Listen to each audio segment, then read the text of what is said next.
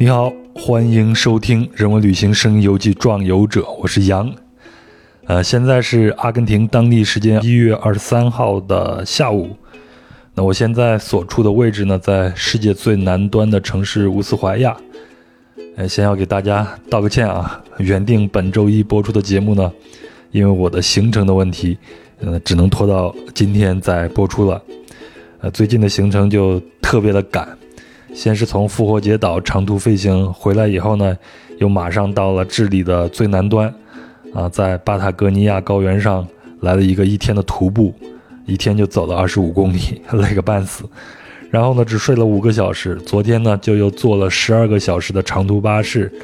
啊，从智利这一端穿过火地岛来到了乌斯怀亚。嗯，这中间实在是没有力气和时间来更新节目了。你可能也听出来，我现在的鼻音比较重啊，因为太劳累，抵抗力下降，有点上呼吸道的感染。我今天就抓紧时间睡觉，然后尽量多的吃东西，就是想赶紧的恢复体力。因为在当地时间二十五号，也就是后天一大早，我就要登上开往南极的船了。哎，很幸运啊，在咱们节目里边分享南极故事那个棒哥还记得吗？伟大的棒哥。啊，在他的帮助下呢，我和贝贝抢到了传说中的最后一分钟的便宜船票，然后又要开始马不停蹄的在海上漂十一天了。呃，南极的故事咱们回头再说啊，只是我们下船的时间已经是二月四号了，国内可能都是五号了，快过年了。那这中间呢，大概率我是没法再更新节目了。传说船上是有 WiFi 的啊，而且我也会带着电脑和录音设备上船。呃，但我其实更想断开网络，好好的去感受一下航海和在大海上生活到底是怎么回事儿。呃，虽然你可能知道哈，我是非常怕坐船的，晕船晕的厉害，但这是一生一次的一个机会，无论如何我都要好好的体验一下，甚至是体验一下那种孤独感。呃，过年我们肯定是在异国他乡了，想必您是要回家。我觉得这是一个特别好的事儿，在这里呢，我也要提前祝大家春节快乐，阖家幸福。咱们春节后见。当然，如果春节前条件允许的话呢，我也会更新节目。嗯，那春节后呢，应该就是拉美恰恰恰系列了。但是酸辣东南亚系列还没有完，是不是？那现在呢，我们就一起把思绪重新拉回到东南亚的中南半岛。那在中南半岛的北端呢，和中国云南接壤的地方。有一个不靠海的内陆国家，那就是老挝。那离开柬埔寨后呢，我和贝贝又坐长途巴士过境，去到了老挝的巴色。那老挝对中国旅行者也实行落地签，很方便。哎，但是啊，说真的，我们到老挝只剩下过境的目的了。四个多月的旅行也到了末期，那景色已经基本上刺激不了我们的神经了。那有过长途旅行的朋友，应该也有过这种体验，就是在那个时候呢，就只剩下对回家和熟悉的家里食物的渴望了。啊，我是二零一一年的时候去过一次老挝，当时是从泰国的清莱坐船，沿着湄公河一直漂到琅勃拉邦，大概是花了两天一夜吧。那这一次呢，我选择是陆路走。那我们的路线是先坐过境的巴士到巴色，从柬埔寨出发，然后再到。万象，然后从万象呢，啊，坐高铁去了琅勃拉邦，然后从琅勃拉邦回国。嗯，即便刚开始的时候，我可以称之为是心不在焉，嗯，这个当然对老挝还是很不公平的。不过呢，啊，这次老挝之行还是给我留下了深刻的印象。为什么呢？因为从一些角度来看，呃，这里就像中国，像家。比如说，我们从首都万象坐高铁去琅勃拉邦啊，高铁在。二零一一年的时候还没有呢，中国好像当时也没有，而现在已经是主要的交通工具了。那乘坐体验和在国内是一模一样的，从车站的外观到站内的各种设置，包括各种提示牌子，上面有中文也有老挝文。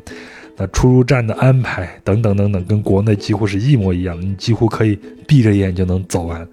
甚至连本地的工作人员都能用中文来提醒你出示护照等等。那这就是我对此次老挝之行最大的一个印象啊，当然还不止这些啊，除了景色和食物以外，我也看到了一些现象，也留下了满脑袋的问题。旅行嘛，常去常新，一个目的地你不停的去，你就会发现不停的有新的东西出来。呃，所以呢，我今天就带着这些问题来向本期节目的壮游者请教。那本期节目录制于二零二三年的八月份，我请到的是田野工作者大宝。那他曾经在老挝生活和工作了八个月。那我们的话题就从对老挝的印象开始。我还有一个很深的一个印象，就是感觉万象还是蛮国际化的。首先，我们要确定一点，就是其实老挝也是有很多的国际援助对他们这个国家进行的。另外一个呢，嗯，你走在街上，除了这个中国的招牌以外，你能看到很多的这种日本餐厅啊、韩国餐厅啊这些。那包括你前头说他们也过圣诞节嘛？那那曾经法国也对他们有过很长一段这个殖民史，所以它的文化还是一个挺融合的。那那就造就了老呃万象给我的感觉，它也是一个挺国际化的一个城市的。呃，在我去万象之前，我当时呃。当时就是我有接触一些在那边做生意的中国人嘛，然后他们就说好像万象就跟我们中国的一个地级市一样。但是其实我去了那边之后，我也有一个很深刻的感觉，就是我觉得万象的国际化程度其实还蛮蛮蛮深的。我觉得，因为我印象很深刻的就是有一次我在那边跟朋友去了一个那种有点像那种法呃吃法餐的一个店，但它可能是那种偏法式那种快呃简餐店，然后。在那里吃吃东西嘛，吃午饭，然后我的身边就是那一整个餐厅，其实也没有很大，可能就十个左右的餐桌。但是我的身边坐了有泰国人，有日本人，然后有法国人，然后还有那个呃，我不知道他是哪个国家，但他的肤色是黑色的。然后我就就感觉到那那一个很小的餐厅里，但是有各种各种肤色，然后各种语言的人都在那个空间里。就觉得给我的印象还是很深刻的。哎，咱们之前在聊天的时候，你提到说有一个应该是在边境那边有一个小镇，有一个国际化的菜市场，是吧？这个是怎么回事啊？嗯，对，就是边境的小镇，其实是嗯，就是老挝那南浪南塔省的梦醒梦醒县，然后它是一个挨着那个挨着中挨着中国的一个边境小镇嘛。然后我当时一听这个梦什么梦什么的，这就太像我们云南那边的小镇的名字了。对对，它其实离离中国只有十几公里，然后它也是和中国有一个邻近的一个口岸。然后我当时呃在梦醒的那个一个菜市场里面吃早餐的时候，然后你就看他桌上的那个调料，有泰国的鱼露，然后也有中国的酱油，然后就当时我就觉得，就你虽然说。看着这个边境的小城啊，然后没有这种感觉，好像也是很偏远的一个地方。但是你看，哪怕是一个我们一个餐桌上一个非常简单的调料，对吧？它也有不同国家的这种这种产品。其实这也是一种，我觉得也是老挝一种国际化的一种体现。我自己的感觉也是，你包括我们翻开历史一看，那在老挝这块土地上，嗯，受到周边的国家或者是像法国这样的欧洲国家的这种影响还是蛮多的。嗯。首先就是你到万象以后，我们就能看到极其多的这个中国企业和商人的这些身影。嗯，但是呢，如果你不告诉我，我甚至都没有发现，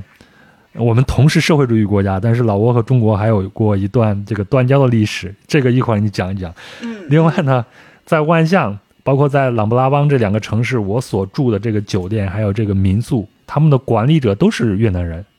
那我在街上看到很多招牌也有这个越南语的这个标注。然后这个越南在老挝的现代史中也是占了一个很大的一个角色。嗯，另外呢，我还查了一下资料，这个万象也是唯一一个建立在国境边的首都，啊，就是它这个湄公河的另一边就是泰国的朗开府。我当时去泰国往这个东北部去玩的时候，哎，就其实已经很接近这个老挝了。嗯。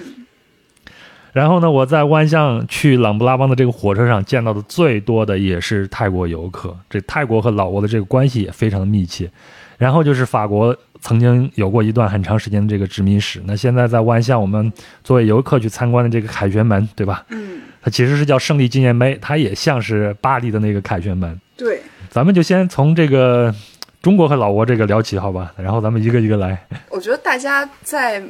呃，没有去过老挝之前，对老挝的一个印象，主要还是它是一个社会主义国家，然后它是一个佛教国家，那么会很自然的认为，就是呃，老挝它是社会主义国家，对吧？然后我们中国也是社会主义国家，那自然我们是在同一个阵营里面，就关系应该非常好。那在嗯，老挝还处在就是当时法国殖民者撤退之后的那个内战时期，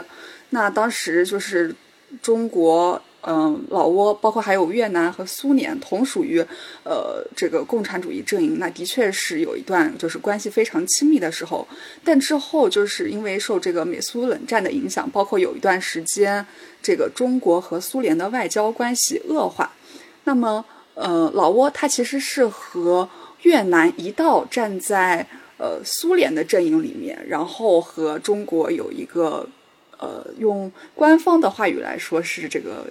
关系的曲折道路，经历了这么一个曲折的阶段，然后可能，呃，可应该是从七十年代，然后一直到八十年代末期，它这个边境也是不对中国开放的。哎，那这个在拉丁美洲啊，就在古巴也曾经有过这样的一段历史。古巴当时也是站在，因为要选边站嘛。对对。那苏联对他们的援助就非常的多，所以他们就选择站在了苏联的这一边。对。我们和古巴的这个关系，可能也是到九十年代初的时候，才慢慢的开始缓和了。和老挝这个应该是一样的。嗯，是的，可以这么说。而且，呃，就是其实你像。嗯，你刚刚说到像你在老挝看到很多这个越南人的身影，其实老挝和越南的关系，呃，我个人认为它是要远比和中国的关系更加亲密的，因为你从嗯，就是法国殖民的那个时候开始，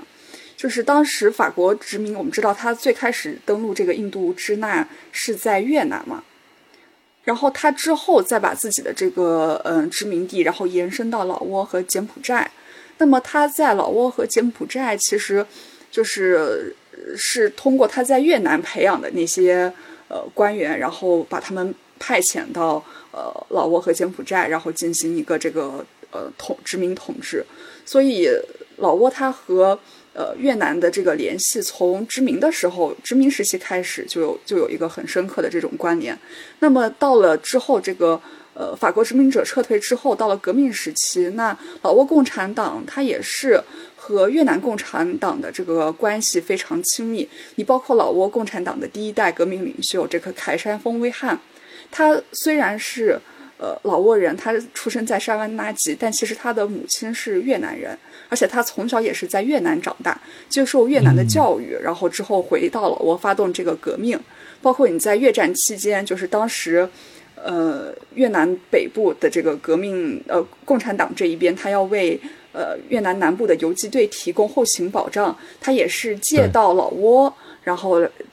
就是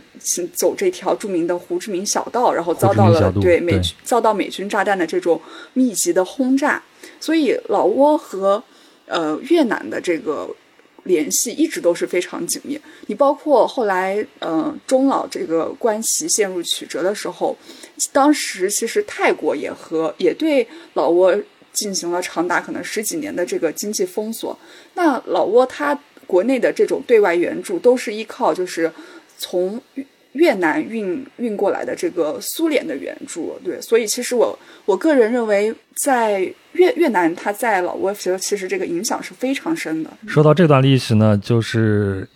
呃，我还记得就是所谓的美国那个秘密战争，嗯，当时就是因为有很多的北越的这个共产主义者在柬埔寨的境内活动，然后运送物资通过胡志明小径往南越去运，嗯，所以美军在。整个柬埔寨也投下了很多的炸弹，甚至是地雷这样的东西，所以到了和平的年代，这个柬埔寨要去发展农业是一个非常困难的一件事情，因为他们的土土地大部分都已经被炸弹给污染了，你要想去清理它的话，就非常非常的难。这个，呃，我看国际上也也想了很多的办法，对吧？是的，嗯，刚刚老杨你说你去过朗勃拉邦，呃，我不知道你有没有住有没有去朗勃拉邦的夜市。嗯，我去了。你有没有看到它夜市上就有就有那个老挝的一些小贩在卖那个呃一些啤酒起子，然后还有一些呃钥匙扣。对，他说就是当时美国人投下的炸弹，然后他把那个弹壳融化了，然后之后铸成那个模型，然后卖给游客作为一个小的纪念品。对对对对对对，是。所以这样一说，我就理解为什么街上那么多越南语的这个招牌。这次呢，我倒是没有接触到我们中国的这种商人在那边啊，反倒是因为住宿的原因接触了两个越南人。那第一个就在万象，第二个在琅勃拉邦。那在琅勃拉邦这个民宿的，嗯，这个女孩女孩子呢，她和她的老公都过来，两人分别管理一个民宿。然后她她的原话就是说，啊，琅勃拉邦是一个很好的地方，但是好像当地人。在经营酒店这一方面，并不是非常的擅长，所以我们会过来把他的这个酒店或者是房子给他拿下来，然后我们来经营这样的一些，呃，经营这样的一个生意，做的有声有色的，还挺好的。嗯，而且就是我在南塔生活的那两个月，我就发现，嗯嗯，南塔遍地都是越南人开的理发店。哦，对，但是我因为我我。老挝语不太好，然后我也不太会越南话，没有办法跟他们交流。但是我就发现南塔它其实是一个很小的城市，但是它可能有十几家越南人开的那种理发店，而且都是越南的女孩儿，然后带着自己一个人带着小孩儿在那边开这种理发店。哎，前头你说你这个老挝语不太好，你到那边是要重新学习老挝老挝话是吧？嗯，为了为了生活，对，因为。因为在万象的话还算好，万象有很多他会讲，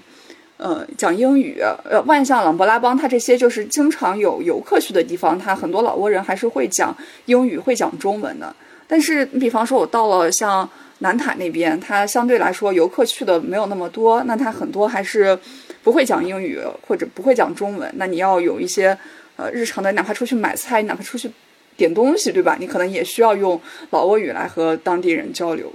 嗯，老挝语难学吗？其实老挝语不难学，就是你入门很快，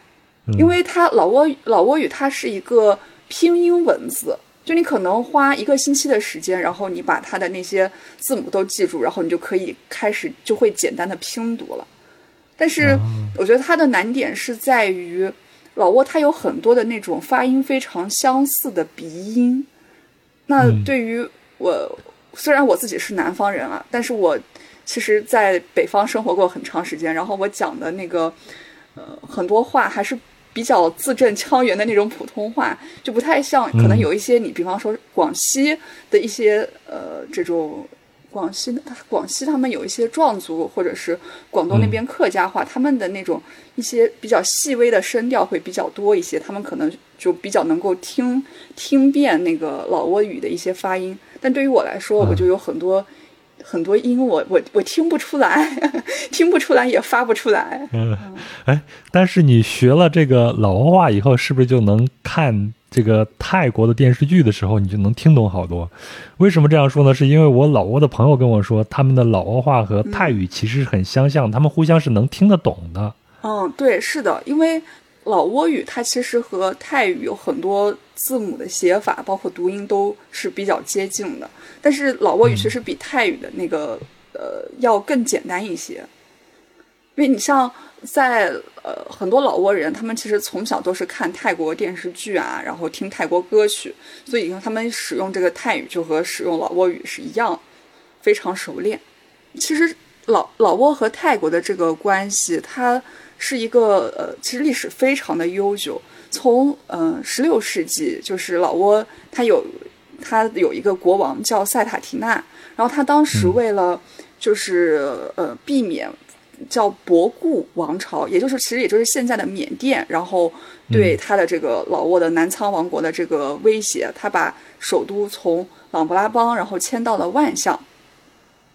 然后同时，他也是就是联合泰国，当时是叫阿瑜陀耶王朝来抗来抗衡，就是这个博古王朝，也就是这个缅甸。那一直到这个就是塞塔提纳死了之后，这个南仓王国，然后他可它就是分裂成了朗勃拉邦、万象和占巴斯三个王国。后来到了十八世纪，然后这个阿瑜陀耶王朝呢，它又被被来自缅甸的阿瓦国王毁灭掉了。这个王室成员被就是泰国的王室成员被杀，然后被劫走。这个阿瑜陀耶他有一个大将军叫他信，然后他又集结了军队，收复这个呃阿瑜陀耶王朝的失地，并且向北向东扩张。他就吞并了之前老挝所属的这个琅勃拉邦、万象和占巴色这三个王国。那么。在这个他信他掠劫了万象之后，老挝的这个王室他被挟持到了曼谷，直到十九世纪初期的时候，然后这个有一些老挝的这个王室他就做就是被泰国呃泰国这边的王室视为这个封臣，让他们回到了万象。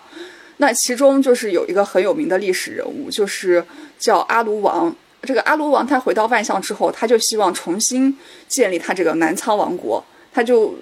希望扩大这个国王王国的这个版图，他就开始率率军去，呃，占领这个泰国北部的赫勒高原。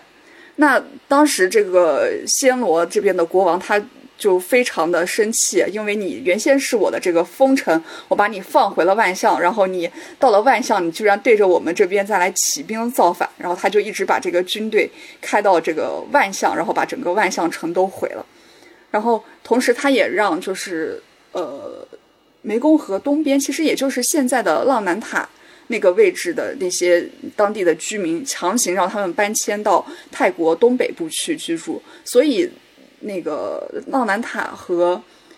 浪南塔和普卡，就是老挝的这个西北部的人口非常少，就是因为那个时候泰国把这个。当地的这个人口强制搬迁到了泰国东北部去，嗯，包括这嗯，在这个呃泰国国王把这个万象城毁了之后，泰国他就一直是把老挝当做是自己的一个附属国，并且不断的加强对老挝的这个控制，就一直到这个法国殖民者来再来到老挝。嗯，所以法所以法国对这个。老挝现在的这种风土人情还是有很多很多的影响的，包括现在我们会看到一些旅行的攻略上，包括 Lonely Planet 上都会去写，它是具，比如像琅勃拉邦，它是具有法式风情的一座小城。那有时候我们也会说它是个殖民啊，殖民主义、殖民风情，大概就这样子。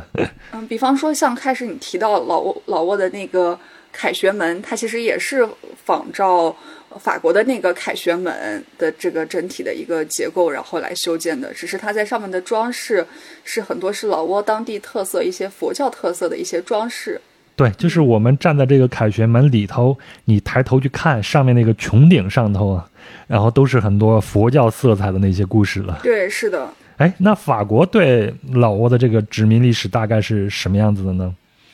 他应该是在侵占了越南以后，然后逐渐把整个印度支那，也就是现在的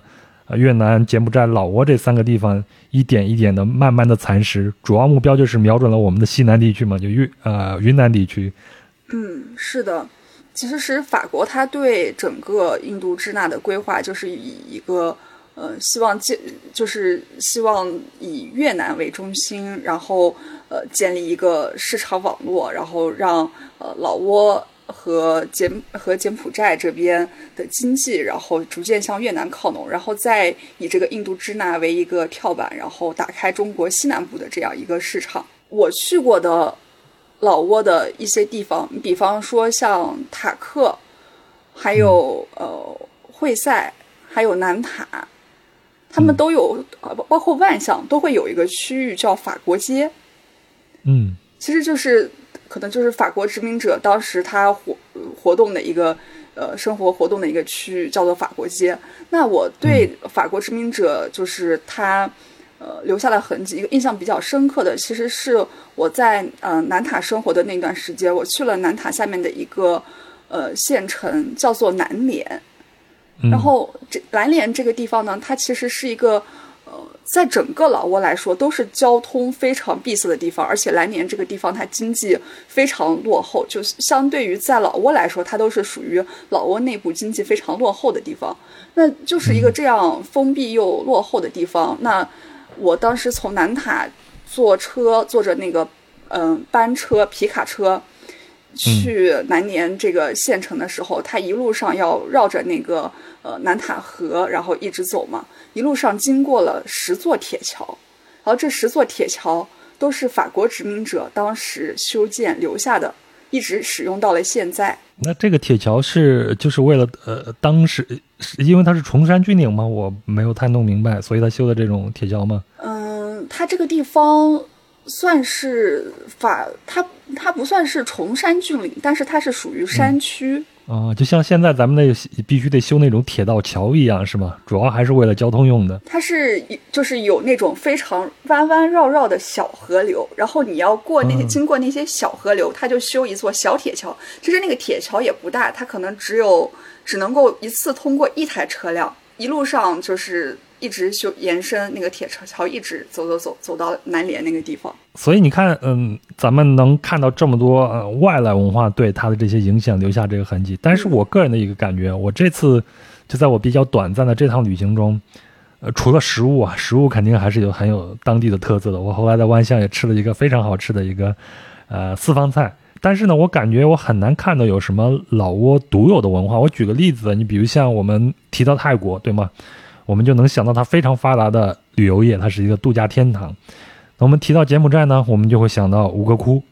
是一个 icon 式的一个标志。那我们提到越南，我们可能会想到这个湄公河，包括越战，包括现在这个制造业发达。那提到老挝。我们还能想到什么呢？对，其实我我觉得的确是，感觉老挝在东南亚国家里面并不是一个存在感太强的国家。包括我说我要去老挝，然后就会有各种人跟我说：“啊，你要去缅甸啊，你要去越南啊，你什么时候从马来西亚回来？” 就是老挝，它确实就一直可能是因为老挝也是本来就是东南亚地区唯一的一个内陆国家嘛，可能它一直处在各个国家的这种。呃，夹缝中间生存，也不是一个太有存在感、有一个非常明确的标签的国家。前头你也提到说，老挝虽然我们印象中它是一个比较封闭的、落后的一个地方，但其实老挝现在，特别是在万象啊，是挺现代化的一个地方，也也很国际化的一个都市。你有没有走出过万象，去其他地方看一看？其他地方大概什么样子？我挑两个你觉得值得跟我们分享的地方，或者是经历，跟我们聊一聊好吗？我其实去了老挝南部，就你你开始说的，你去的巴色，就是巴色那边，呃，我也有去了，但是我去巴色是因为我跟着一些中国商人去跑市场，所以他就是要非常快速的，就是往返，在当地没有一个非常深入的体会。那我在当时往从从嗯万象，然后往南走。去巴塞的那一趟旅程中间，有一个印象给我非常深刻的事情，就是去参观当地的一个经济特区。那么，嗯，在我去到那个经济特区之前，我对经济特区的想象，那肯定是一个非常现代化的地方，对吧？包括在我们去到那个经济特区之前，然后，呃，就是当地接待我们的那个商人，他也说那个地方有免税店。然后我就觉得那肯定啊非常摩登那种，一个非常现代化的地方。结果去了以后就发现那个地方，就是路都是那种土路，没有水泥路。然后那个路边的茅草比那个人还要高。然后一直在那个土路里开了很久，然后开到一个地方，然后那个带着我们去的那个老挝人他把车停下来了，然后叫我们下车，然后。我们就看到路边有一节大概二十二十米长的半截水泥路，然后上面支着一根路灯，那根路灯我估计也是没有通电的，还跟给我们看这个就是，呃，一个像是一个特给我们展示这个特区的这个基础设施建设，就是他们对呃这个特区以后的规划，可能这个地方会有水泥路，然后会有路灯，但是当时那个特区它整个就是。那里他就只修了二十米的水半半截水泥路，然后我就问我说为什么不修了？然后他他就跟我们说，因为我们没有钱了。然后去完那个水泥路之后，然后那个泰国那个老挝人他又带着我们，就是开着车，然后在那个荒草地里，然后穿梭穿梭穿梭，然后就穿梭到了一个免税店门口。我当时很很惊讶，就是。那个汽车，然后过了那个土路，然后就上了一节水泥路，然后一转弯，然后右边就是一个非常呃灯火通明的一个小免税店，但它面积不是很大，但就是一个免税店。哦，这是我当时在往南边走的那一趟旅车里面给我印象非常深刻的一个经历。嗯，哎，我看资料啊，嗯就是截止到二零一七年，老挝一共是批准了五个经济特区和八个经济专区。嗯，你刚才提到那个特区是是塔克是吗？对，是的，对，哎，那老挝的，呃，包括我我我又看到说是大概是从八十年代开始，嗯老挝就其实就是已经开始打开国门，然后对外开放，对，吸引周边这个国家的一些投资进来的。嗯。那这算是老挝的这个改革开放吗？另外就是老挝的经济特区，它是一个什么样的一种特性呢？是像我们国家这样的一些经济特区吗？老挝它从嗯八十年代末期开始进行一个，就是有有一点像我们中国的这个改革开放，呃，但是它是一直到大概是二零一零年前后，这个时间点我不是特别确定。它非常明确的提出了一个政策，叫做把土地转化为资本。然后是从这个时候开始，然后老挝开始非常，呃，老挝政府开始非常有计划性的用自己，因为老挝本来它就土地多嘛，人少土地多，用这个土地作为一个非常原始的资本，去吸引各国的商人到老挝来，呃，进行这个招商，算是招商引资嘛。他们用他们出土地，然后可能这些其他国家的这些商人，也有可能是其他国家的政府，然后为当地做一些基础设施的建设，希望在老挝能够建立一些工业。然后它那个金三角特区也是当时想老挝在老挝政府的这个把土地转化为资本的这个口号下面，然后把这个东鹏的这个土地，然后呃卖给了一个哎，大宝，嗯。嗯，这个金三角在咱们的这个传闻中也是一个 是非之地啊。嗯而我、呃泰国的清莱那个地方应该也也已经靠近金三角地区了。我只是到了那边，但是也没有感觉到有什么样的一些问题。这个金三角再跟大家说一下，它就是中国呃，它就是老挝、泰国和缅甸嗯这三、三这三个国家的一些交界的地方吗？还是中国？我忘了。对，是老挝、泰国和缅甸三国交界的一个地方。所以现在，如果你在老挝的话，去这些地方是没有任何问题的。就作为一个游客来说，你也是可以去的，是吗？老杨，你所讲的这个金三角是泛泛金三角地区，那我其实我讲的这个金三角是单指的在老挝的金三角特区。哦，嗯，那我讲的这个老挝金三角特区，它其实是一个呃相对封闭的一片一片土地，就它这个嗯就其实有一点像是一个呃很大型的一个景区园区，嗯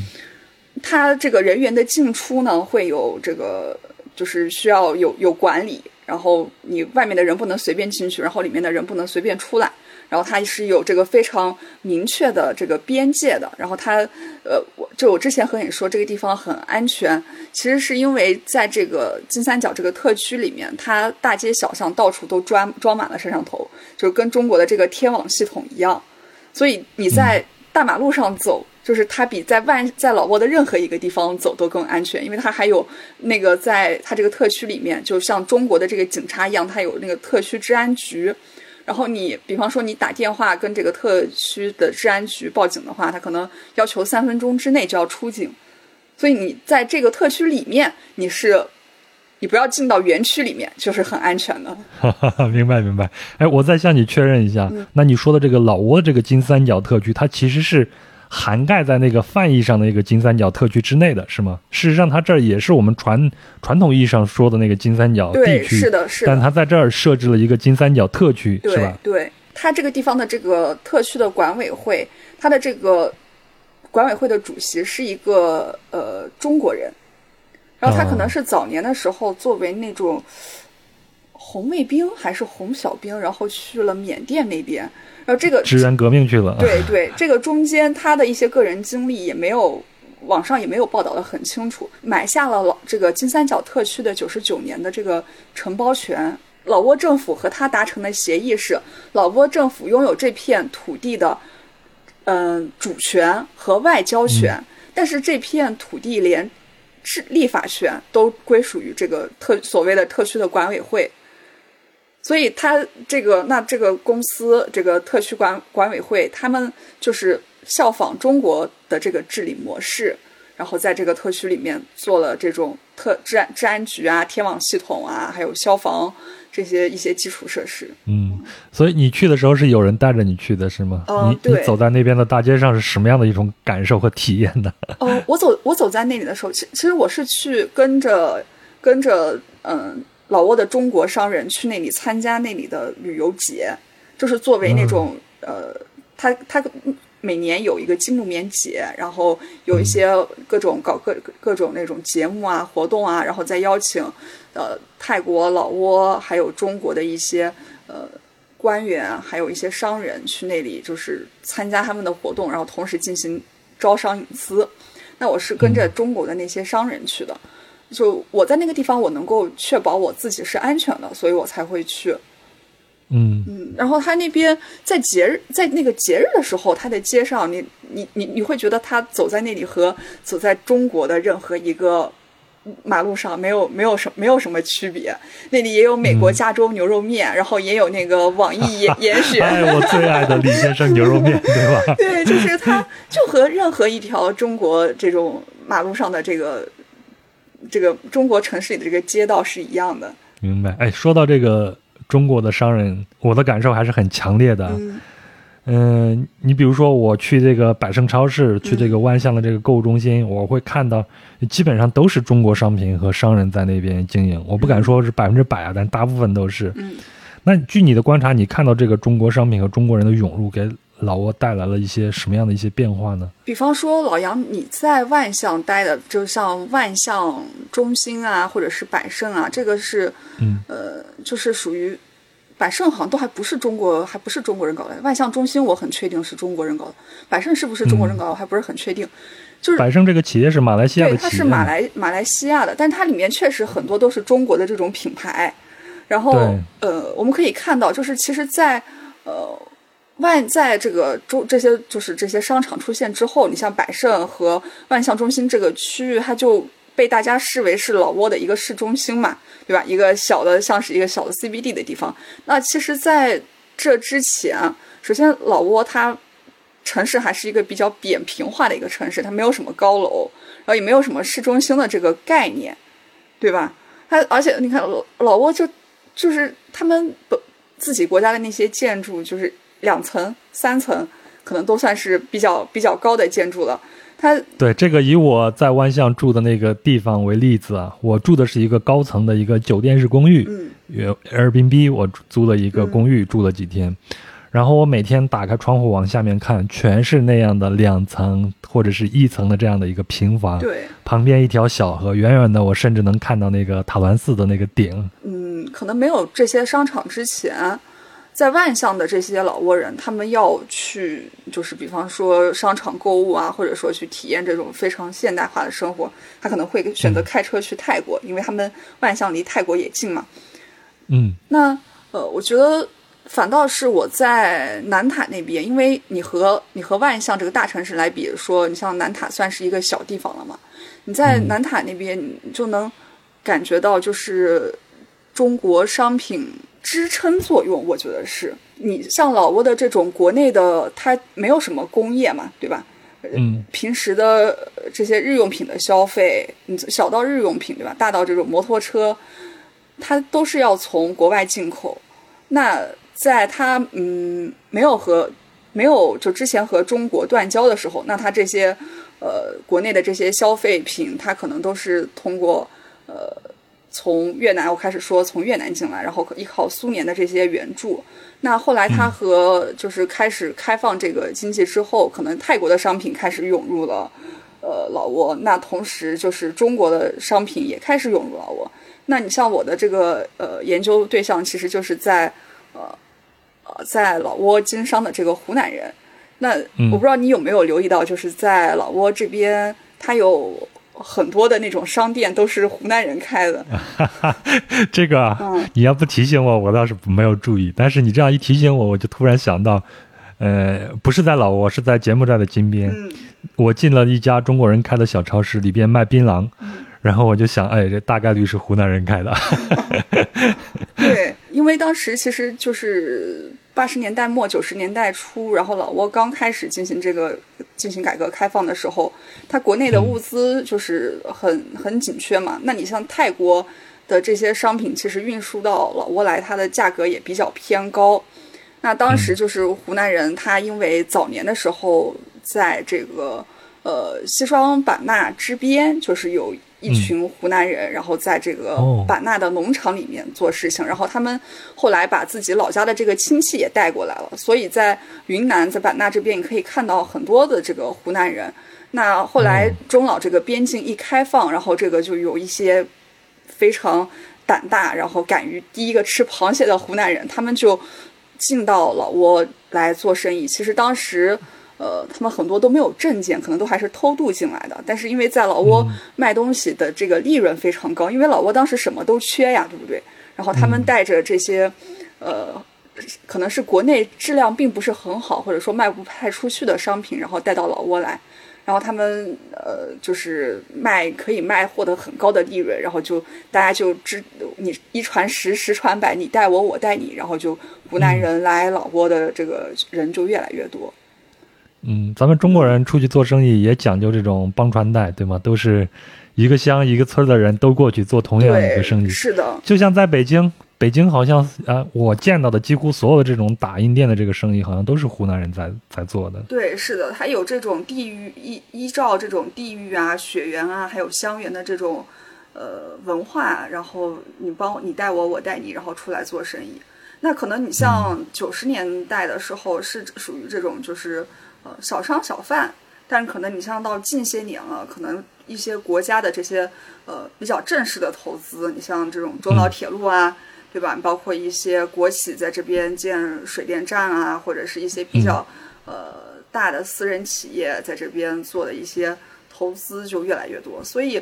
我在老挝的时候，我有碰到一个老挝人，他就呃跟我说，他说他说中国人他们就是之之间会老挝人会说说中国人在哪里，我们就去哪里，因为钱就在哪里。哦。所以我在万象的朋友啊，也是我呃在国内的广西的一个高校呃执教的老师，也是一个做播客的播客主，非常感谢他孟老师，他给我介绍他的学生以前在广西那边去留学，然后学中文，那他现在就在万象的辽都公学里边教中文，嗯，然后现在好像学中文的这些人还挺多的，而且据他说，不光是我们华裔的这些孩子去学，还有其他的。这些当地人啊，会去学中文。那现在我去的时候，刚好是他们的暑假嘛，他会带孩子，呃，每天都要教一教他们的中文啊什么的。一个月大概就是合人民币五十块钱一个学生，这样就是能学一个一个暑假。对，他说还是还是还是挺多孩子跟着他学的。对，是的，其实辽都公学在当地，因为因为我之前也有朋友，就是嗯，在那边，就是他们是孔院的老师嘛，就是孔子学院的老师。他们有跟我说，就是说辽都公学，呃，他其实在当地可以算是一个贵族学校。那老挝有一些，呃，政界可能一些比较高层的领导人，他们会会把小孩放在辽都公学上学。而且，我我也有在呃老挝拉邦有碰到老挝人，他们就跟我说，他们其实以前都是学英文，但是你随着中国的这种呃到老挝的投资越来越多，所以老挝他们现在也开始就是从小就学中文。这一切都是看钱在哪里，人就到哪里。说的真是没错。哎，前头咱们也聊到说，嗯，这个老挝受中国的影响也比较多，包括在语言上，甚至在一些习俗上，因为我们有边境的这种接壤嘛。我看了一下中老两国的边境线，长大概是五百零八公里。而且老挝同中国相邻的有三个边境省，分别是风沙里、南塔和乌多姆塞。南塔你前头也提到过好几次，嗯，我们聊聊这些接近的地方。南塔是一个什么样的一个地方呢？嗯，其实我觉得南塔这个地方很有意思，就是你在老挝的三个省里面，南塔它其实相对来说，嗯，不那么起眼，因为乌多姆塞省它。它是在这个呃十三号公路上面，就是属于中国去万象的中间的一个终点。然后风沙里呢，它因为挨着越南又挨着广西，那南塔它其实呃是一个相对来说比较小的一个省，就面积比较小，人口也比较少。但是南塔这个地方呢，它又有呃很丰富的一个多样多样性在这里面。就除了比方说，我开始跟你说的那个我去的那个蓝点线，就是我坐着皮卡车，然后沿着法国人的那个铁路铁路桥，然后不是铁路桥，法国人的铁桥，然后去到了南点线。那么呃，南塔下面还有一个县城叫孟龙，那么它这个孟龙县它是和缅甸接壤，它就是呃有这个老挝和缅甸的口岸在那边。那么它还有开始我们提到的这个孟醒，它是中国和老挝的这个一个算是一个二级口岸，一个小口岸。嗯。那么它还有一个就是莫丁县，那这个莫丁县呢，就是应该是很有很对，应该是你肯定知道它是中老铁路要出关的时候一定要走到这儿的，对吧？对对对，而且它现在因为莫丁又是经济特区嘛，所以它是交给了云南的那个海城那个房地产开发公司，然后在莫丁进行建设。那它还有一个呃小的一个县城，就是纳堆，那它也是一个中老铁路途经的一个站点。所以就我觉得在南塔这个地方，它虽然是一个很小的省份，但是这种呃呃，而且同时就南塔还有一个很重要的特征，就是它是从中国去泰国的一个必经之地。嗯嗯，所以它虽然是一个很小的省份，但是它这种呃不同的地、不同国家在这里的这种交融，我觉得是南塔。体现的还蛮丰富的。我看资料的时候，看这个南塔的一个梦醒县蒙毛乡坝窟寨的一个者中阿卡人，这是咱们这边的一个研究学者写的文章啊。他说他是与中国的哈尼族是同宗同源的，嗯，其实就是哈哈尼族人跨境而居的一个一个部分了。那边是有很多的这种，对老挝人来说也是一个少数民族，是吧？对，是的，那呃南塔的那个少数民族相对来说是比较多的，当地最多的是喀木族，阿阿卡喀木，它其实在老挝来说都算是少数民族，因为呃老挝它之前把这个就是老挝境内的这个人群分成三个不同的这个民族。就是非常粗略的划分，就是老龙族、老听族，然后老松族。那老龙族就是居住在平原和谷地的老挝人，他们可能信仰佛教，就是老龙族。然后，那你居住在比方说半山腰上的老挝人，就是老听族。你比方说像喀喀木族和哈尼族，他可能都会划在这个呃这个老听族的这个里面。那你还有居住在高山深处的老挝人，就是老松族，那就是像苗族。可能就划在这个范围里面。那那在城市里边，大家可以从事一些小商业过活。我在啊万象看到的老挝的当地人，可能都是从事这样的一些行业。然后我也看资料说，老挝虽然啊有呃有很多的森林面积，但是他们百分之八十以上的这些地方都是被森林给覆盖的，所以不太适合耕种。那那你像这些边境地区这些老百姓，或者说再往下面走一些这些。呃，老百姓们他们靠什么过活呢？嗯，虽然不适合耕，虽然它有些是山地不适合耕种，但是他们就是我们知道东南亚还有一个传统，就是到了大概就是五六月份的时候吧，然后把山上的那个树都砍光，然后一把火烧掉，然后准备开始种地。那啊，对，那其实，在像南塔这些地方，它早年它之前就在法国殖民的时候，它其实是依靠种植。罂罂粟这个维持当地的这个生计的，因为当时法国殖民者对这个老挝的这一个规划也是，其实重点发展的是当地的这种鸦片贸易。那一直到后来，就是其实到老挝建国之后，也还有很长一段时间，它这个鸦片种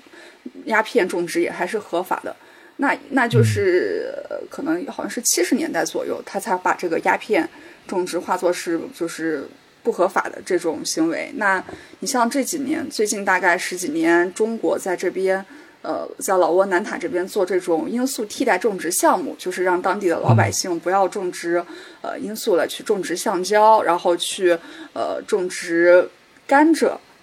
嗯，对，然后就是基本上就是中国的这些企业和商人，然后为呃这个老百姓提供一些，比方说甘蔗苗、橡胶苗，然后提供肥料，然后。教他们这个种植的技术，包括他们种好了之后，然后呃把这个香蕉香香蕉水和这个甘蔗，然后收购他们的这些农产品，然后他当地的这些老百姓他们就出土地出劳动力。那边现在最主要的经济就是替可能是替代种植吧。咱们前头聊了这么多，我相信听友们对老挝应该有一个更深入的一个了解了，包括我也是啊。之前我也没有看到这么多比较深入的这些观察，对老挝有另外一个打量的这个渠道了。那接下来呢，咱们花一部分时间啊，聊聊你在那边的这个生活好吗？就是其实在我去老挝，就是嗯，二零二应该是二二年的时候，是二二年的时候，嗯，去老挝那个时候疫情还没有结束，但是已经快结束了。然后那个时候呢，就是国内其实对诈骗它是有这个宣传的，但是呃，老挝它还没有那么紧密的和这个电诈的这个呃事情绑定起来。然后，所以我在去老挝之前，就我可能我我也很担心这个安全的问题，但是我是担心那边就是比方说交通情况，可能怕发生车祸呀，或者是怕发生一些水上的这种事故。所以我在去之前，我就给自己立了一条铁规，我说我去了老挝，我坚决不下水，就不下河，不下不下湖，然后不下任何的水。但是就是一直到呃我要。马上要去老挝前大概两个月的时候，然后我当时是去，呃，我们当地的公安局要就是，嗯，进行一个出境的一个申报，嗯，然后，嗯，当时因为我们那个我家乡那边他可能从事这个诈骗的这个人比较多，然后我们就要额外的要多履行一道申报的这个手续，然后当时那个公安局的那些呃就是警察叔叔嘛，他们就。对我进行了劝返，然后就就是跟我说，呃，那边很危险，然后你不要去。说，因为因为他们知道我现在还是一个学生的身份，然后知道我那个是为了自己这个论文研究，然后要去的。但是他们就跟他们就跟我说说啊，我不怕你，就是出去了以后你不会回来，但是我们很担心你去了那边，你被那个电诈分子给拉下水了。那到时候要是要是你就是上了那个通缉名单，那我们拿你怎么办？我们是叫你回来，你你你回你那个时候你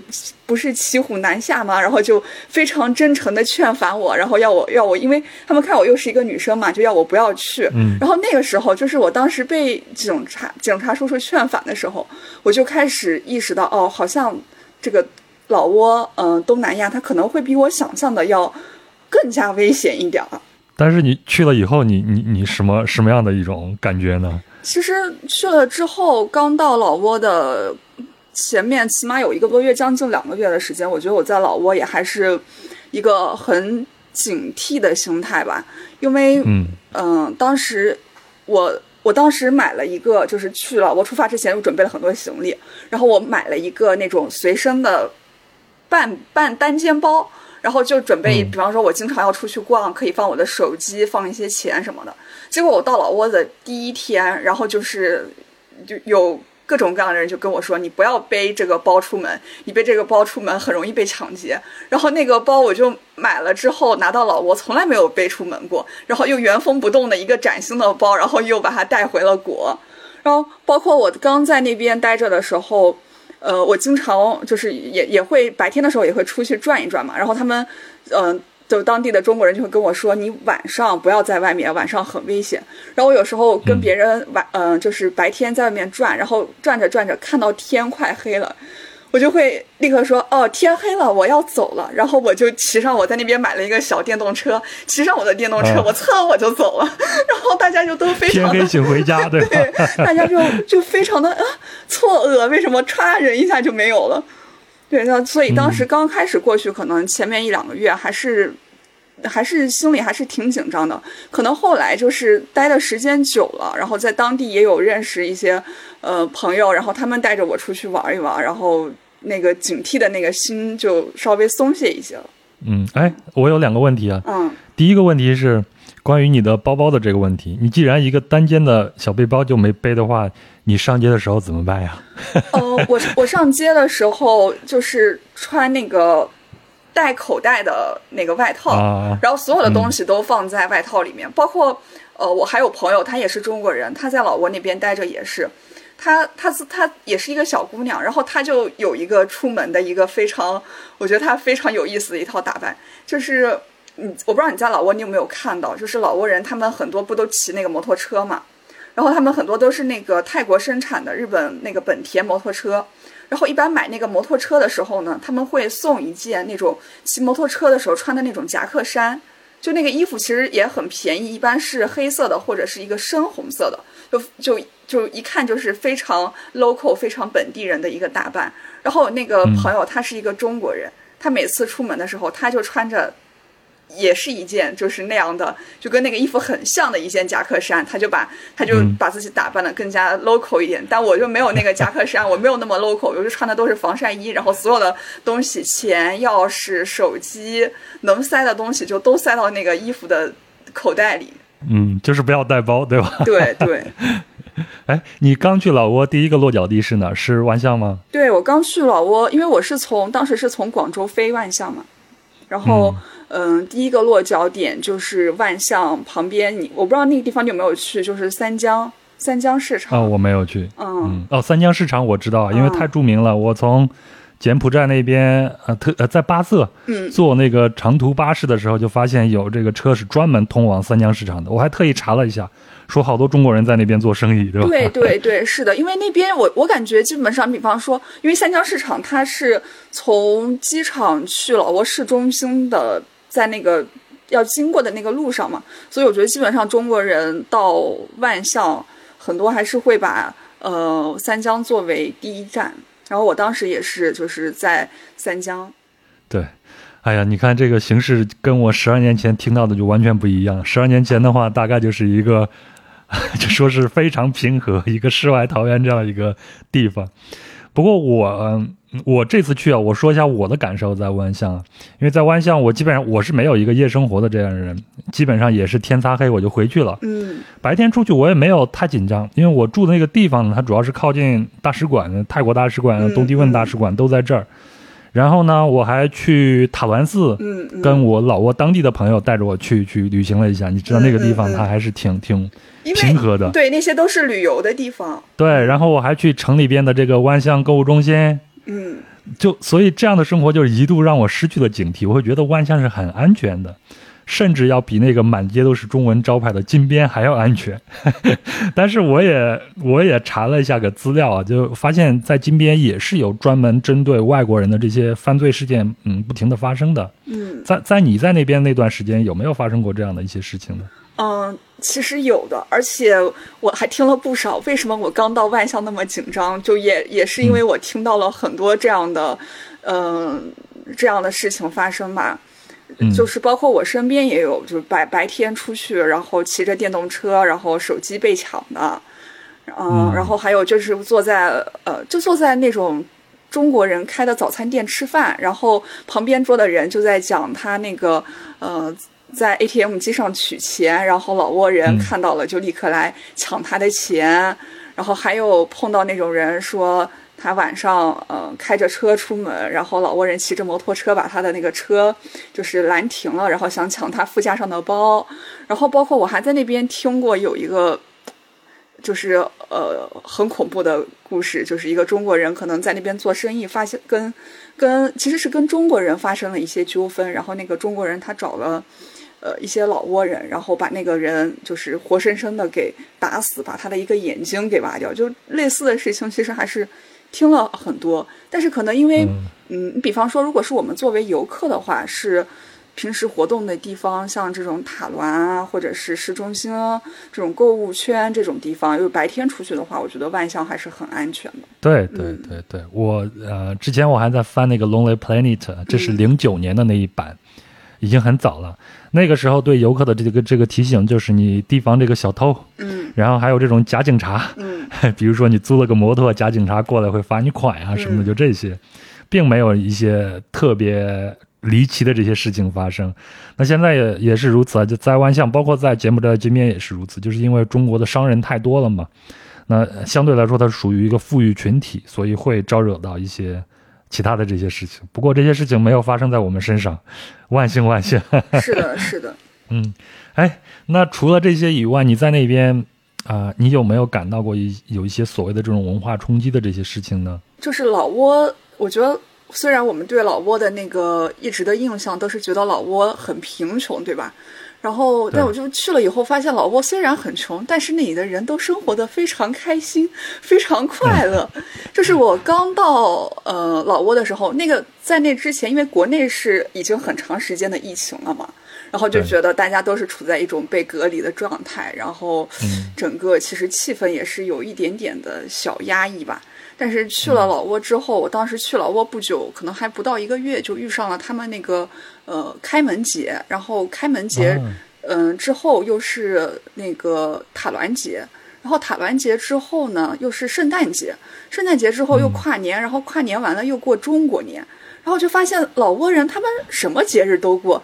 他们自己 民族的这些开门节啊，然后塔銮节他们过，然后西方的圣诞节呢他们也过，中国人过这种过兔年他们也过。嗯，就我当时嗯过年的时候嘛，虽然已经开放了这个边境，我可以回国不用隔离，但是也还是就是选择了留在老挝过年，想要看一下老挝这边就是过年的时候中国人是一个什么样的生活状态。但是其实。那个时候，因为可能疫情整个就是封关了三年嘛，大部分的中国商人都回国了，所以我在老挝反而看到的中国人很少，就是反而是我看到是很多在老挝的这个大街小巷，很多老挝人在庆祝中国的这个兔年。我碰就是在大年三十的那天下午，就碰到有好几好几个这个路边，他们扎着一个那种呃很简易的一个大棚。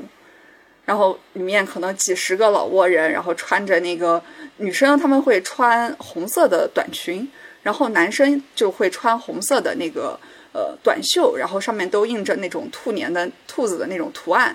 然后大家在那里喝啤酒，然后上面有 DJ 放音乐，然后在下面蹦迪。我当时看到我就觉得比中国还是中国。对，我就觉得，因为因为我们在中国过年，我们还是讲的是家人的团圆嘛，对不对？但是在老挝，哇，这这个就变成了一个过年好像开 party 一样，大家一起出来 在街头开 party。而且我过去就问，哎，你们有中国人在吗？就可能他会有一些老挝人会讲中文，但是都没有一个中国人在里面，全是老挝人在那里非常快乐的，就是过中国年。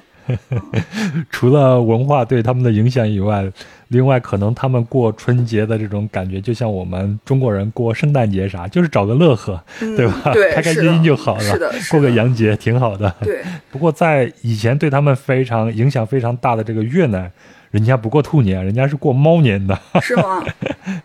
对，因为越南的十二属相里面没有兔子，是有猫的。今年是他们的猫年。哦。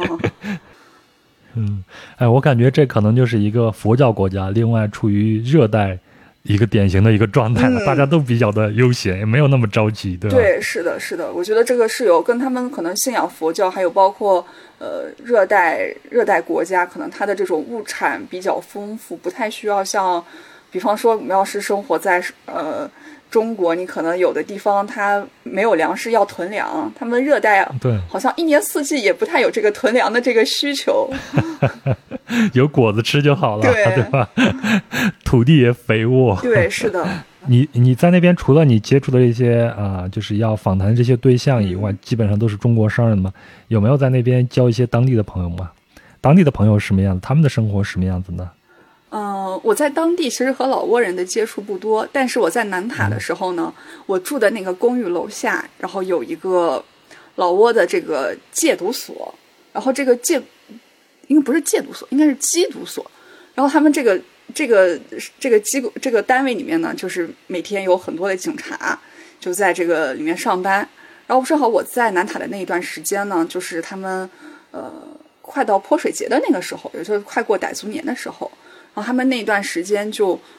每天到了下午五六点钟就开始喝酒，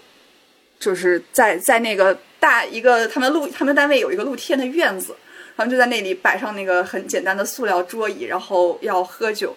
然后他们就是也拿那个一个塑料的那种燃颜料桶，然后把它翻过来，然后就盖上一块布，就是他们的那个手鼓。他们每次在那个楼下喝酒，然后只要一看到我经过，他们就一定会喊我过来喝酒，过来喝酒。然后他们的那个，其实他们不不太会讲中文，他们中文只会，呃，只会很简单的教我不醉不归，不醉不归。然后我的老挝，我的老挝文也也也很不好，然后我就我就不带不带就不行不行，然后就就那段时间可能连着有一个多星期。每天我回家的时候都是非常小心的贴着墙走，就生怕被他们发现，然后把我叫去喝酒。但每次他们都会非常就也不知道是每次是谁的眼光那么好，总是会把我叫住，然后叫我去和他们一起喝酒。所以他们还是很热情的。对，其实南塔人南南塔人确实很热情，包括有时候他们在那个呃路边就是聚餐嘛，其实我也不认识他们，但我因为好奇嘛，我就站在路边看。呃，我只要站可能半分钟，马上就会有人叫你，哎，过来跟我们一起喝，一起喝，就过来，过来，ging now，ging now，就叫你一起喝酒。但是老挝的这个 beer law 还真挺好喝的，老挝啤酒，对，也很著名。对，我我们经常开玩笑嘛，说老挝人你。只要给他就是憋了，他可以什么都不在乎。包括前一段时间，我还在网上有看到一个图片，就是最近老挝正好是在雨季嘛，然后那个，嗯，呃，就是有一些地方发洪水，然后就有一个照片，是一个老挝的男子，然后他在那个洪水里面，然后支起了一个小桌子，在那里喝憋了。啊，就像咱们四川发洪水，大家依然岿然不动，在那儿打麻将。对对 对，我包括我之前，呃，我有问。我的一个老挝朋友，我说老挝有什么工业嘛？然后他当时停顿了很久，然后跟我说别唠。对，我觉得如果说老挝，你要说它有什么呃符号的话。就我在老挝待了这么长时间，然后我离开老挝，你要在我在我的心中，老挝给我留下了什么样的很深的符文化符号印记的话，我觉得就是憋 了。我觉得，而且就是老挝人那种不管在什么地方，只要喝了憋了就可以淡然处之的那种心态。我们之前在国内待着的时候，哈，我觉得，嗯，我从小到大接受的这种教育啊，都是跟我说，嗯。我们就是人要活得幸福，你必须先有经济基础，对吧？然后你再去考虑你的这个精神追求啊，你这个其他的这些感受。对，经济基础决定上层建筑嘛，这个话我们从小都听得到大。但是我去了老挝，我就发现经济基础决定上层建筑这个话，并不是呃，并在老挝人的世界里是并不存在的。因为他们哪怕真的就是很穷了，很没有钱了。但他们也一样，就是没有那种生存的压力啊。我就是，就比方说没有钱了，我可以去这个我我我我在的那个地方啊，有一个打扫卫生的一个阿姨，她是一个老挝人。嗯。然后她没有钱了呢，她就去那个外面的那个花园里摘那个木瓜，然后把它做成那个抽木瓜，然后可能花五千块钱，也就是两块两块钱人民币买一点糯米饭，然后蘸着那个吃一吃，他就吃了一顿了，就是。老挝人就感觉他，他没有那种呃任何的那种压压力，就是非常呃我我好我也我也过，我不好我我也我也一样过，然后也都过得很开心。对对对对，这个给我的感受也也也是蛮深的，好像大家每天都乐乐呵呵的，对吗？对，是找到一条河流旁边有块空地，咱们就铺铺张铺块布啊啥，坐下来喝点啤酒就 OK 了。是的，包括我之前就还有一个给我印象很深刻的事情。就是我当时跟着那些中国商人，然后去老挝南部的时候，啊，他们就就是我我们我们当时的那个行程啊，是整个非常赶，就是你每天早上可能七点钟起床，然后你就上车，然后你你开车开到某个地方，然后你下来，然后处理一些事情，又上车，你就整个人连轴转。然后当时他们就在那个呃路边看到有一块地，湄公河边有一块地，他们觉得那个地很好，然后就记下了那个路那个电话。然后他们就就说想打电话问一下那个老挝人，我这个地你是什么价格？你怎么卖？然后他们把电话打过去了，然后那边老挝人直接说周六周天不聊工作，啪就把电话给挂了。但是你有没有发现啊？无论是在万象还是在朗朗布拉邦啊，包括在在巴色，好像都是，如果当地有这个地要出租或者卖的话，上面一定有中文。对对，而且他们有时候，他们有时候用那个翻译软件，就是翻译说卖地，翻译的还不是特别准确，就会看到写各种卖家、卖屋，嗯，就是因为你比方说我在那边接触了很多在那边做生意的中国人嘛，那他们就会请老挝的小工来帮他们做事情，那么他们有时候就会就是觉得老挝人做事情就是慢悠悠的，然后会不满意老挝人做事情，那你肯定希望老挝人做得快一点嘛。但你有时候可能你对他的态你要他做快一点，或者你让他对他做的事情不满，你希望他怎么做，你他们不敢跟那些老挝人讲。那为什么不敢讲？因为可能你跟老挝人讲了，嗯，他做的不好，或者说你对他发了脾气，然后老挝人他立刻就不干了，他他辞职，他明天就不来了。然后包括还有在那边有有一个就是中国人在那边做生意，他手下请了很多个老挝人做生意，就是帮他做事情，但他发工资不敢在同一天给所有的人发工资，因为如果他在同一天发了工资，然后其他的人，呃，那那些人他们就第二天就都不来上班了。他只能就是分批的，就是今天发这些人，然后过几天再发那些人，这样就让大家不要同时都不来上班。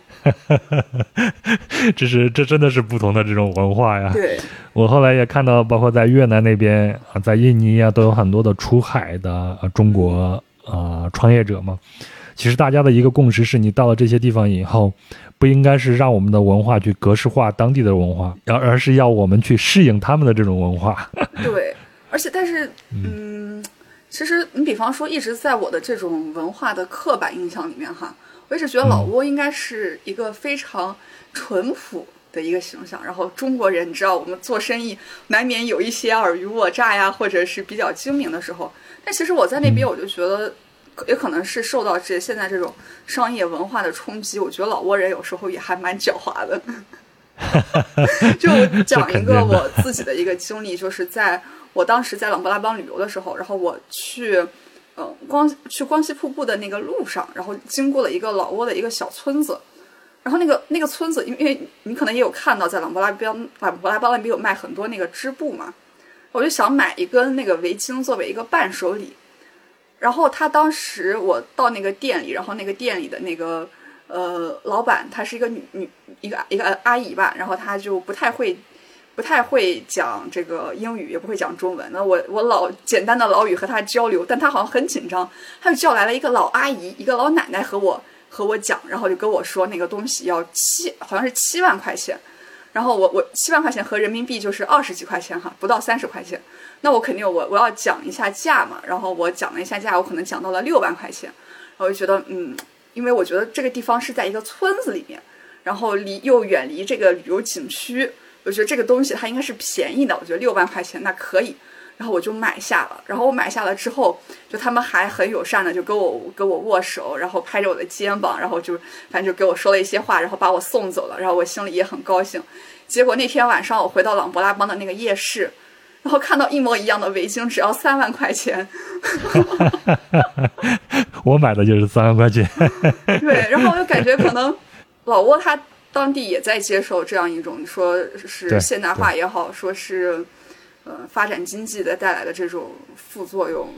不能说副作用，发展经济带来这种文化，他们内心理上的改变，他们其实也在发生变化。对，所以我觉得老挝人的生活也随着一些外来文化的进入，你比如像高铁，毕竟会必定会变得越来越快起来的。对，是的。嗯，所以如果想去感受一下慢生活的话。像老挝这样的地方也要早点去。是的。行，那咱最后啊，再花个几分钟时间来推荐一下你比较心仪的旅行路线和老挝的这种美食。前头你已经提了，这个叫冲木瓜和糯米饭，当然这两个都是我很喜欢的。呃，冲木瓜呀，我我作为一个河南人，吃起来实在是太冲的，冲的我的眼泪都都流下来，太辣了。但是那个糯米饭我是真的非常非常的喜欢，我好像从来没有吃过那么有嚼头，而且粘得很紧，而且还有一丝甘甜的这样的一个糯米饭。除了这之外，还有其他东西吗？当然，这个糯米饭好像是老挝的国宝，对不对？你除了你你吃的那个糯米饭，是不是装在那种小竹篓子里的？小竹篓子里的，对，除了这种一份好像要卖一万还是多少，还挺贵的。对，差不多一万一万吉普，一万吉普。对，那除了这种装在呃小竹篓子里的这种糯米饭，我还向你推荐一个，向大家推荐一个，就是装在竹筒里的那种糯米饭。嗯，就是它那个装在竹筒里的那种糯米饭和装在竹篓子里的那种糯米饭有什么区别呢？就是因为那个竹子的内壁有一层很薄的那种白色的膜衣，然后那个裹着那个糯米饭就会嚼得非常的香甜。然后向大家推荐装在竹筒里的那个糯米饭，就是很多大街小巷都会看到有卖，大概是两万两万吉普一个。对，哇，这个我错过了哎。而它有的就是还会用那个椰蓉来封口，就放在两头用椰蓉封口也很香。然后除了这个，嗯，大麻烘这个冲木瓜肯定是老挝非常经典的这个菜式，还有糯米饭之外的话呢，我向大家推荐，嗯、朗勃拉邦烤香肠。朗勃拉邦烤香肠是不错，是挺好的。它这个里面可能是用了老挝的一些，我不知道是柠檬草还是什么香料，嗯就是有它很特殊的那种老挝本地的一些香料的那种香味在里面。对对对，所以那边用香料用的还是挺妙的。对在琅勃拉邦还有它那个杂酱面，对吗？对，不是炸酱面，是杂酱面，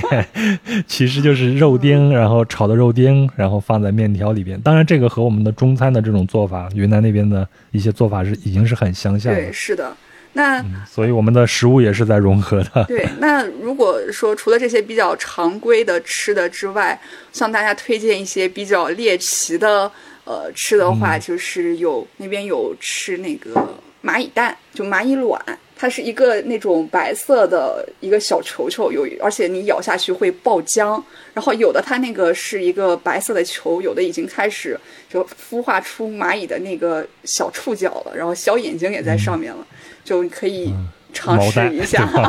毛蚂蚁。我们就像食蚁兽一样。对，然后还有那边有有的地方会吃那种，呃，不过这个可能是他们从泰国那边传过来的一个吃的，就是呃跳跳虾，就是那个活的那个小虾，然后它直接嗯裹在裹着那个一些它的那些调料，然后你就吃，吃这个时候要快一点，免得那个虾会从你嘴里跳出来。所以你说这些，我在呃巴色的市场上看到他卖那个炸的那个蟋蟋蟀啊，什么应该是这些，还有一些炸的这些虫子啊什么，我一点都不觉得奇怪，因为这个东西你在云南也能见得到嘛，对吧？对，因为你像老挝其实还是蛮蛮喜欢吃虫的吧，竹虫啊，对吧？还有吃那个水蚁啊、其实我在老挝，我吃过最喜欢的是桂林米粉。就是老挝有一家中国人开的桂林米粉店，非常好吃。满足了你嗦粉的需求了。对，嗯，那其实我推荐给大家的旅旅旅行路线的话，可能呃，因为我我我整个去的目的不是去旅游嘛，然后只是附带着就是说去了一些地方，那我还是非常虽然虽然是一个非常传统的路线，但我真的非常推荐琅勃拉邦，因为我觉得琅勃拉邦是一个。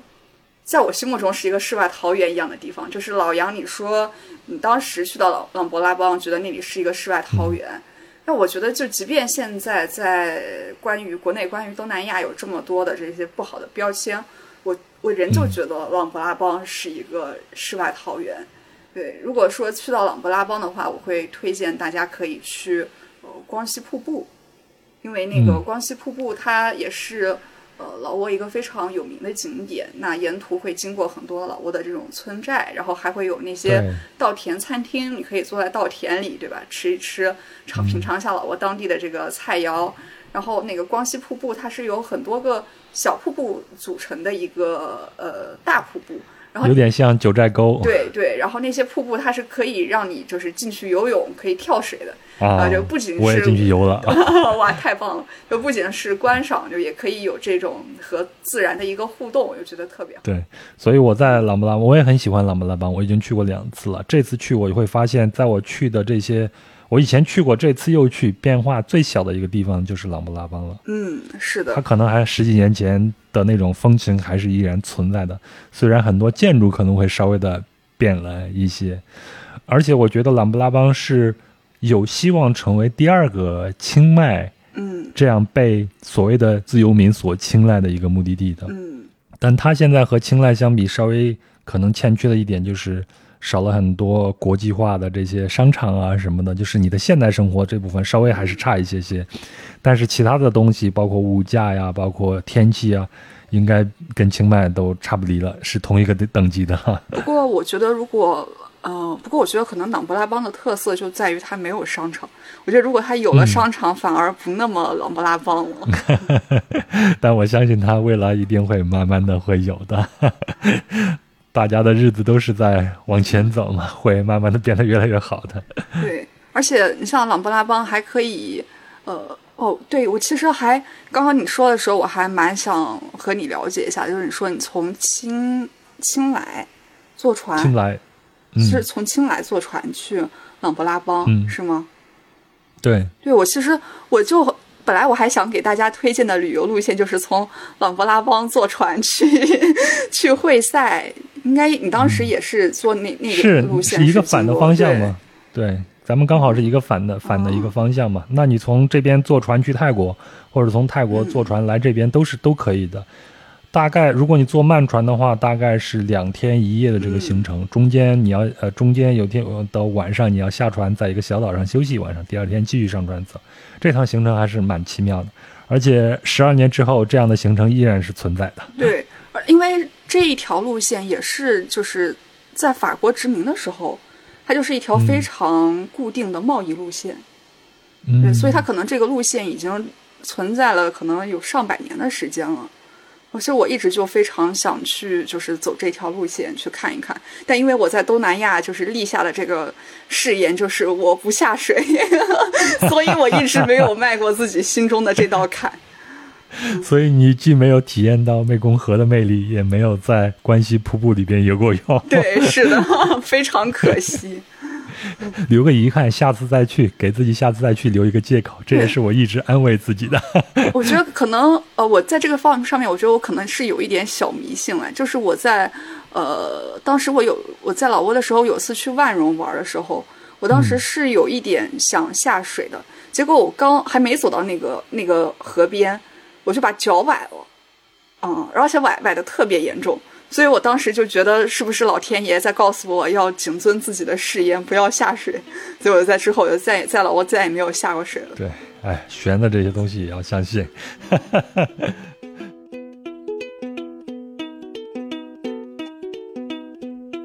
好了，结束了，撒花撒花，终于结束了，酸辣东南亚系列。啊，是从九月十四号开始，一共是十八期，呃，当然还有提前放出的两期节目，一共有二十期节目。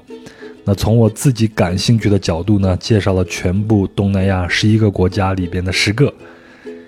嗯，对我来说呢，这是我个人成长史上最重要的一次旅行，因为这是我第一次带着目的，用旅行做工具去完成对内和对外的探索。嗯，那对《壮游者》这个节目来说呢？哎，我我可能需要稍微的骄傲一点，说在整个播客界，这也是一次创举。当我脑子里边蹦出“创举”这个词的时候呢，我还不太确定它到底是不是我想象那个意思。我查了一下啊，那它的意思呢，就是前所未有的影响大的举动和事业。那站在我的角度呢，我觉得应该算吧。目前呢，我实在是无法估算《酸辣东南亚》系列到底有被多少的听友听到。又有多少人喜欢？嗯，但我觉得这些呢对我不重要了，重要的是我去做了，嗯，我完成了，而且我也得到了，我觉得这就足够足够了。那说到得到呢，我必须得感谢我的人生伴侣贝贝啊！本来我是想拉着他一起来录这个结尾的，但他去世界最南端的家乐福超市去买菜了。你瞧瞧，不管在天涯海角过日子，还是第一重要的事儿，对吧？那我非常感谢贝贝的坚韧和容忍。让我成为他的一个旅行搭档，那我们呢也一起完成了这趟旅行和创作，而且在继续着新的旅行和创作。呃，另外呢，我要感谢所有在这趟行程中帮助过我们的朋友和嘉宾，青山不改，绿水长流，咱们江湖再会。还有呢，我要感谢赞助过壮游者的品牌主们，那壮游者肯定不是什么流量节目哈，感谢你们的慧眼和勇气。那我也希望我的节目和我的表达能够。让你们的品牌温暖和帮助更多的人，啊，最后呢，是我最需要感谢的，也就是听友。还是那句话，没有你们的支持，我走不到现在。那接下来还会有很长很长的路我们要一起走。当然，接下来我依然会不计成本的做节目。嗯，你别有压力啊！我这不是卖惨，因为做节目这个事儿，我得到的历练比得到金钱对我来说更重要。这是一个非常自我的一个事儿，我也不想给你压力啊。我我是衷心的希望你能够放放松松的去听节目，喜欢了就听，不喜欢就不听。那舒服的过日子，我觉得比什么都重要。嗯，对了，还有一点要说，就是我之前想过要不要来一个稍微特别一点的特别策划，比如像大总结什么来结束酸辣东南亚系列，但后来我打消了这个念头。呃，第一呢，目前呢以我的能力和好奇心为出发点，我想表达的都在节目里边通过各个故事和细节表达过了。那第二呢，就像我们的人生一样，不可能总是高潮部分，啊，一定有平淡甚至是低谷。那旅行也是。所以呢，我希望能把我们旅行的真实状态和想法分享出来。所以呢，我会在从越南开始就提到，哎，我感觉旅行平淡起来了，甚至也开始生病了，对吧？这都是生理和心理的正常反应。第三呢，可能你也发现了，那壮游者从第一期节目到现在，那我请了很多很多所谓的素人的嘉宾，啊，这是占绝大比例的，基本上都是普通人。但是呢，他们都会用不同的有趣的视角去探索目的地的边边角角，而在节目的这个取材上呢，也基本上不选那种猎奇型的，这可能就是我非常忌讳的标题甚至是节目里边出现“嘎腰子”啊什么的这样的词或者是故事。嗯，甚至呢，在南极、北极这样的目的地选择上，我也会比较谨慎。那我的想法是，猎奇的故事还有遥远的远方，它是天然吸引人的。那肯定是啊有流量的，但那样的故事和目的地呢，肯定不是我们普通人生活的常态。那我和我做的壮游者呢，是想在日常生活里边啊，就最普通的生活里面，发现有光和有温度的地方。所以呢，大部分时间我都是和嘉宾在唠目的地的日常，对吧？当地人的生活状态等等。那我想，普通人的生活只需要细水长流，而不是。波澜壮阔，嗯，我既然想把壮游者当成长期事业做下去，那我也需要它细水长流。嗯，还有什么？嗯，对了，还有这个东南亚系列啊，这二十期节目只是提供了不一样的视角而已。我希望你啊，即便听完了节目，全部听完了，也不要说我懂了东南亚，就连我到现在我也觉得很不懂，也留下了很多的问题。我举一个例子啊。比如说，前面咱们的节目里面也说了，就是印度文化几乎在东南亚国家走了一圈，留下了很多的印记，包括现在为止。但是印，但是呢，印度是我们的邻居啊，在我们这里几乎却见不到什么踪影。我能想到的只有佛教，对吧？其他的，你比如像移民啊，或者是其他的印度教寺庙，在我们这儿基本上都见不到。那诸如此类的这个问题呢，还多得很呢。以后如果我找到了合适的话题和合适的嘉宾，咱们继续聊东南亚，继续再去了解这块土地。啊，那就这样。如果你对本期节目或者酸辣东南亚系列有什么想说的、想聊的，欢迎在评论区里边留言。那我们在节目里边提到的相关的细节图片呢？大宝也给我发了很多图片，我都会在公众号“壮游者”的文章里边展示，请您微信搜索并订阅“壮游者”就可以了。那如果您有商务合作的需求呢，请邮件至壮游者艾特幺二六 .com，或者呢添加壮游者二零一八，也就是壮游者的拼音全拼加上艾特幺二六 .com。那微信呢是壮游者的拼音全拼加上二零一八。那如果您要加入壮游者的听友群呢，也请添加这个微信号。那最后也提醒您，如果使用苹果播客来收听节目呢，请一定要点右上角的关注。如果是其他平台，也要点订阅，这样就不会漏掉壮游者的更新了。也非常希望您能够转发壮游者给身边同样喜欢旅行的朋友，点赞、评论和转发也是对壮游者的支持。非常感谢。嗯，那咱们就在春节后再见啊！我们开始我们的辣妹旅行。那再次祝您春节快乐，阖家幸福。咱们春节后继续再往前走，拜拜。